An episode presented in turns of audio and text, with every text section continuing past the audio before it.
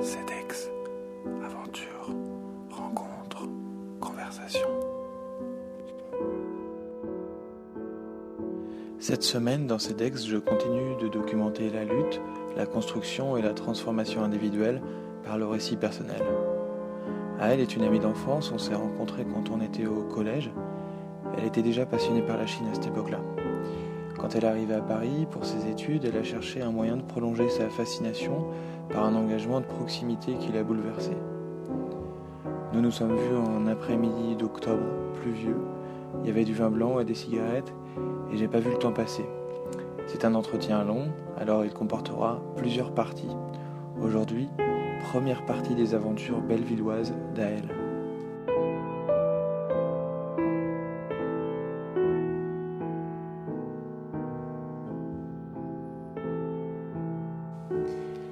M'appelle Aël, euh, je suis arrivée à Paris il y a 6 ans. Et en arrivant à Paris, euh, donc je parle chinois et d'une manière très concrète. euh, pour exercer mon chinois, je cherchais un engagement un peu plus militant, une manière d'utiliser mon chinois autrement euh, que par mes activités de recherche ou autres.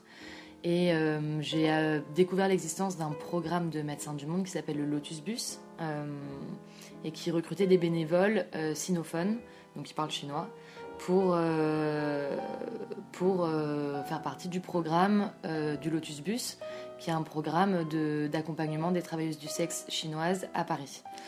Donc j'ai commencé au départ en faisant des tournées sur le bus, donc clairement c'est de la distribution de préservatifs, de, de la prévention sexuelle auprès de ces femmes euh, dans un bus qui fait des maraudes euh, dans plusieurs quartiers de Paris, à Strasbourg-Saint-Denis, euh, à Belleville où il y a la plus forte présence des travailleuses du sexe chinoises, à Crimée, dans le 13e.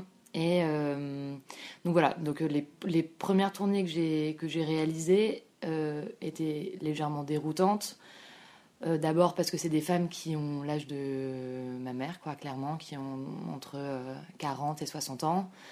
Euh, des femmes euh, qui, du coup, arrivent euh, souvent assez gênées sur le bus. Donc, quand on est jeune, que c'est déjà délicat pour, pour nous, quand moi j'avais, je sais pas, 18 ans, de parler de, bah, de pratiques sexuelles, même de manière générale, d'en parler en plus dans d'un côté un peu professoral ou en tout cas dans une espèce de transmission de savoir de, pratiques sexuelles à des femmes beaucoup plus âgées, c'est déroutant. Euh, également parce que la prostitution, je, j'avais probablement un regard qui pas jugeant, mais, euh, mais de me dire que la prostitution était une profession qui, qui était une violence pour les femmes, euh, qui devait disparaître, enfin quelque chose d'assez concrètement Abolitionniste. abolitionniste. Il faut, ouais, c'est ça. Euh, et puis petit à petit, donc en faisant des tournées, également en accompagnant des femmes, et ça je pense que ça a été euh, un peu le déclic. Euh, donc le programme du Lotus c'est des maraudes, mais c'est aussi des accompagnements dans les structures médicales, juridiques, judiciaires, aller dans les commissariats pour porter plainte contre les violences qu'elles ont subies, que ce soit des clients, de la police, enfin différentes situations. C'est donc en fait passer énormément de temps avec des femmes à attendre. Et euh, donc c'est des moments où elles racontent leur vie, où elles racontent leur parcours, où, euh, en fait au-delà de la prostitution, on se rend compte de. Enfin, moi je me suis rendu compte de, ce qui les a amenées ici et des problématiques qu'elles ont au quotidien.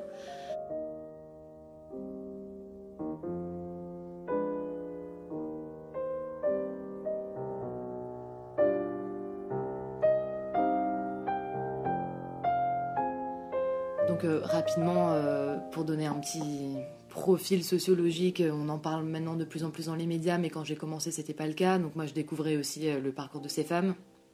Euh, en gros, elles ont 40-50 ans, elles viennent de régions en Chine où le chômage est fort, donc des fermetures d'usines, notamment dans le nord de la Chine, qui ont entraîné beaucoup de chômage. Donc elles se retrouvent à 40 ans, un peu plus, ouais, à peu près 40 ans, à être au chômage, à avoir les frais de scolarité de leur enfant à payer.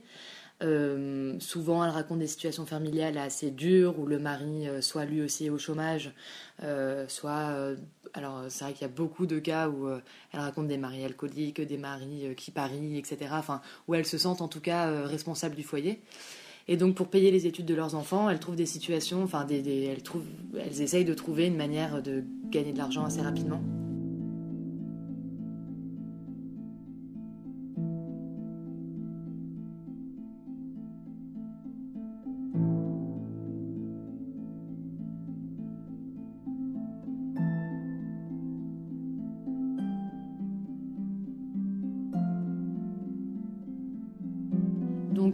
Beaucoup décident de partir, elles passent par euh, des agences de voyage euh, plutôt frauduleuses qui leur fait payer un visa, elles passent par des agences d'emprunt. donc elles empruntent énormément, que ce soit dans ces agences ou à la famille, en se disant je pars à l'étranger avec ces agences de voyage et à l'étranger je gagne beaucoup d'argent et je reviens.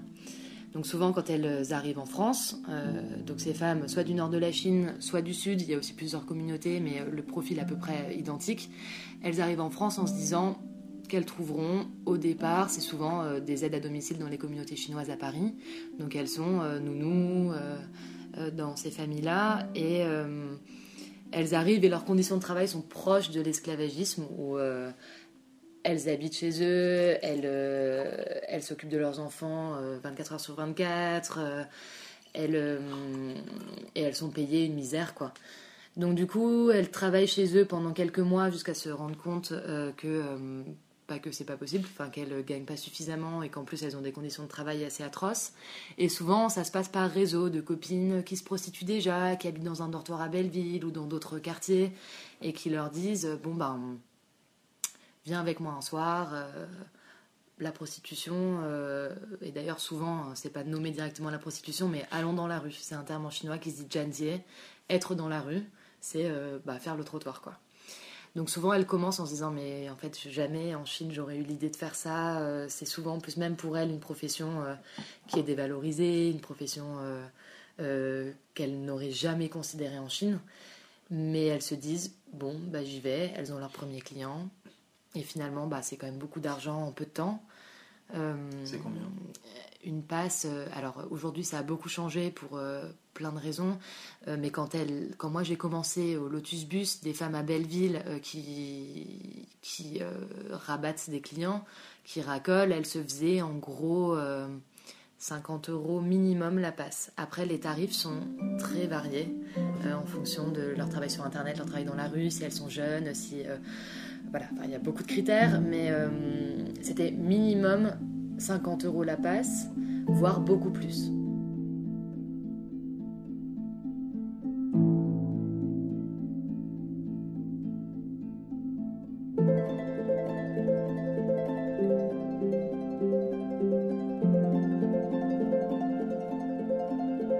Donc euh, pour elles, comparé euh, aux tarifs qu'elles, enfin au salaire qu'elles avaient dans les familles, c'était plus. Et aussi, elles avaient la liberté de choisir, leur horaire, de choisir leurs tarifs, de choisir leurs clients. Euh, et donc, euh, d'avoir une liberté euh, qu'elles n'avaient pas, en fait, dans, dans les familles chez qui elles travaillaient. Donc, voilà, elles commencent la prostitution en se disant très bien, c'est ce qui correspond. C'est que j'ai pas de papier, j'ai pas les moyens d'exercer une autre activité, j'ai besoin de gagner beaucoup d'argent en peu de temps et en même temps d'avoir un peu de liberté et d'avoir aussi un réseau de sociabilité avec les autres femmes euh, qui se prostituent, euh, qui leur apportent un certain réconfort comparé à la solitude qu'elles pouvaient avoir dans les familles euh, qui les exploitaient. Alors elles arrivent avec un visa touriste et au bout de trois mois, elles, vont, elles font une demande d'asile. tout en sachant, enfin elles ne le savent pas, mais elles vont dans des associations qui les aident, entre guillemets, à faire des demandes d'asile en les faisant payer et euh, sans leur expliquer réellement leurs droits. Donc pour elles, elles pensent que la demande d'asile, qu'elles appellent la, carte jaune, parce qu'elles ont un récipicé jaune, euh, leur permettra d'avoir des papiers dans l'avenir. Et finalement, ça se passe pas parce que les Chinois sont pas éligibles à l'asile, si ce n'est les Tibétains, mais c'est une autre histoire. Donc du coup, finalement, elles se retrouvent très vite avec une OQTF, une obligation de quitter le territoire français. À partir du moment où elles l'ont, elles réalisent qu'elles sont sans papier, qu'elles trouveront pas d'emploi et qu'en même temps, euh, rentrer en Chine sans avoir gagné d'argent euh, aussi vite, euh, c'est la honte et, euh, et, ce serait un échec qui n'est pas justifiable auprès de la famille. Donc le fait qu'elles se prostituent est jamais quelque chose dont elles vont parler en famille. elles le cachent totalement à la famille, ce qui explique aussi le fait qu'elles veulent pas être dans les médias, elles veulent pas être interrogées. il y a une espèce de grand secret aussi autour de leurs conditions qui fait qu'elles sont plongées dans le silence et que après j'ai pu retrouver par exemple pour le dépôt de plainte quand des femmes sur le bus viennent nous voir en nous expliquant bah, qu'elles ont été euh, tapées par un client ou qu'un client est venu sans payer et est venu et parti sans payer ou euh, qu'elles subissent des humiliations, des harcèlements dans la rue. Euh, mais pour elles, aller porter plainte, ça les met en danger parce que potentiellement la communauté peut le savoir, donc la famille peut le savoir. Donc il y a cette espèce de grand silence imposé autour de leur situation. Donc voilà un petit peu pour, pour euh, leur parcours euh, sociologique.